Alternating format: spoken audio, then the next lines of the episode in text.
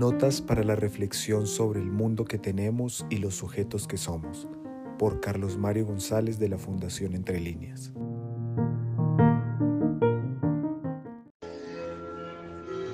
Estoy entonces intentando conectar la relación entre Kant y Schopenhauer para mostrar cómo éste ha tenido como condición a aquel, pero al mismo tiempo es diferente. Lo que pasa es que en la historia del pensamiento, como en la historia del conocimiento, una mirada a un gran pensador debe ser leal y preguntarle a ese pensador por lo que le fue dado en su tiempo y en sus circunstancias, entender y no pedirle cuentas, por ejemplo, del presente. Es como si uno para evaluar a Newton le dijera que porque no entonces en su física él contempló la posibilidad de otra física como la cuántica todo pensador en una mirada que sea realmente histórica está circunscrito a las coordenadas de su tiempo. Y decir coordenadas de tiempo es decir posibilidades. Porque hay algunos que se dirigen a los grandes pensadores en forma anacrónica porque les preguntan a los grandes pensadores porque ellos no formularon ciertos planteamientos que solamente han sido dables en los tiempos presentes. Entonces un gran pensador es alguien que avanza con respecto a los logros que tiene la cultura, suele introducir preguntas nuevas, pero siempre dentro de las posibilidades que le depara el momento histórico en que le fue dado vivir.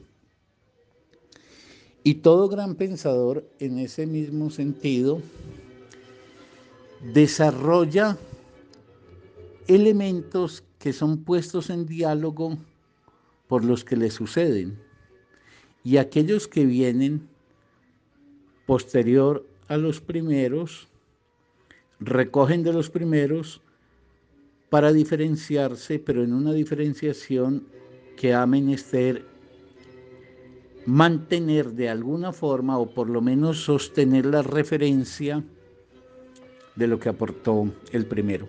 Esto lo quiero decir porque Kant ha hecho en lo que va a establecer eh, como las condiciones de posibilidad del conocimiento un avance muy significativo al señalar que no todo le es dado al ser humano ser conocido. Eso de alguna manera representa una herida al narcisismo de la humanidad. Porque si con Galileo habíamos dicho que hay una herida al narcisismo al tener que reconocer el ser humano que él no era el centro del universo, si con Darwin tendrá luego que reconocer que él hace parte del proceso evolutivo de la materia viva, si con Freud tendrá que reconocer que el ámbito de la conciencia no lo gobierna todo, en Kant también estaba presente algo muy subversivo y que va contra las mentes digámoslo, excesivamente optimistas. Y es que no todo al ser humano le es dable ser conocido. Es decir, que hay franjas del universo, pero no digamos el universo en el sentido del que tenemos frente a nosotros, del cual nos hacemos una representación, sino que hay ordenamientos de la materia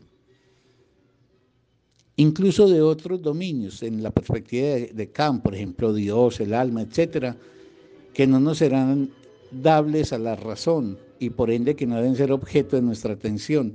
Entonces Kant dirigirá la mirada hacia lo que él considera que es susceptible de ser conocido, porque es susceptible de ser entendido.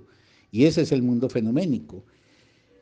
Eso activa un relativo optimismo en Kant. Es cierto que hay franjas ostensibles incognoscibles, pero aquello que podemos conocer lo podemos conocer a profundidad y lo podemos desarrollar progresivamente. En tanto, Schopenhauer va a hacer un planteamiento que no derivará en el optimismo kantiano, sino en el pesimismo característico de Schopenhauer. Y es que el mundo de la representación no es sino un mundo ilusorio, un mundo fantasmagórico, un mundo plenamente imaginario.